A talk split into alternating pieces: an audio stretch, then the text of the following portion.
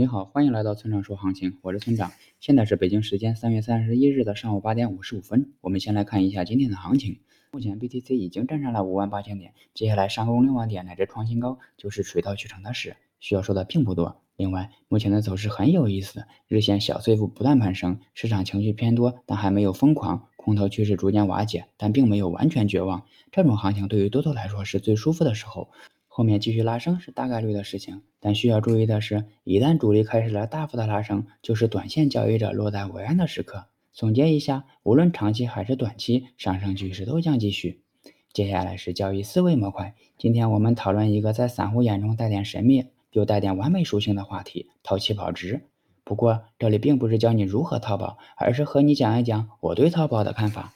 首先需要肯定的是，淘宝非常重要，也非常有用，是很多高级交易员和机构投资者最常用的风险控制的方法之一。但对于大部分散户投资者来说，它的作用并不明显，甚至还会出现副作用。有很多同学在搞不清涨跌的时候就会淘宝，方向走出来之后再将与之相反的单子平掉，看似挺好的操作，其实大多数情况下都是多此一举。既然不知道接下来往哪走，为何不停下来等方向明确后再做呢？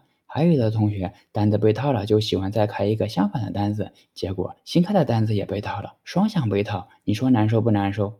现在你可能要说了，我淘宝吃资费不行吗？当然行，但是这里面也有陷阱，那就是吃资费的前提是要有一定体量的资金。对于大多数散户投资者来说，收到的资费都还没有付出的手续费多，即使资费稍多一点的，也只是杯水车薪。也就是说，资费对于大多数散户投资来说都不是最优解。当然了，我一开始就说了，我不是说淘宝没有用，而是说淘宝并不适合大部分散户。另外，这里也不单单指淘宝，就连所有的交易策略都是一样的，只有适合自己的才是最好的。人在交易中，切勿盲目的模仿他人的方法。好了，以上就是本期节目的全部内容。如果你想参考我的最新操作，请查看今天的策略版分析。拜拜。